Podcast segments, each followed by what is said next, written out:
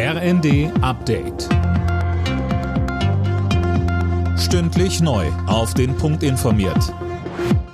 Ich bin Silas Quiring. Guten Morgen. Einen Tag nach dem Abschuss eines unbekannten Flugobjekts in den USA hat auch Kanada einen Abschuss gemeldet. Einzelheiten von Anna Löwer. Laut Kanadas Premierminister Trudeau haben kanadische und US-Kampfjets gemeinsam das nicht identifizierte Objekt im Nordwesten des Landes abgeschossen. Die Trümmerteile sollen nun Aufschluss darüber geben, worum genau es sich bei dem Objekt handelt und woher es kommt. Erst am Freitag hatten die USA ein ähnliches Objekt im Norden Alaskas abgeschossen und vor einer Woche einen mutmaßlichen Spionageballon aus China. Ob es einen Zusammenhang gibt, ist unklar. Erdbebenopfer aus der Türkei und Syrien sollen bei Verwandten in Deutschland unterkommen und unbürokratisch mit Visa einreisen dürfen. Darauf haben sich Bundesinnenministerium und Auswärtiges Amt geeinigt. Es geht um Hilfe in der Not, twitterte Innenministerin Faeser.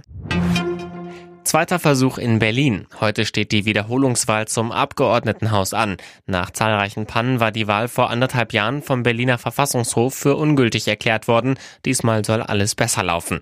Und ob das auch geklappt hat, soll im Nachhinein eine Umfrage zeigen, erklärt Landeswahlleiter Stefan Bröchler.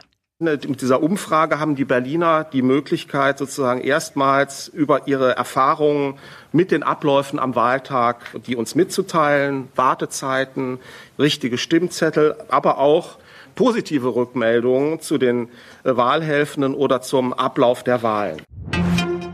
In der Fußball-Bundesliga hat Union Berlin zum fünften Mal in Folge RB Leipzig mit 2 zu 1 besiegt. Die Berliner bleiben damit Tabellenzweiter. Spitzenreiter Bayern schlug Bochum mit 3 zu 0. Der BVB gewann in Bremen mit 2 zu 0. Außerdem spielten Freiburg Stuttgart 2 zu 1, Mainz Augsburg 3 zu 1 und Hoffenheim Leverkusen 1 zu 3.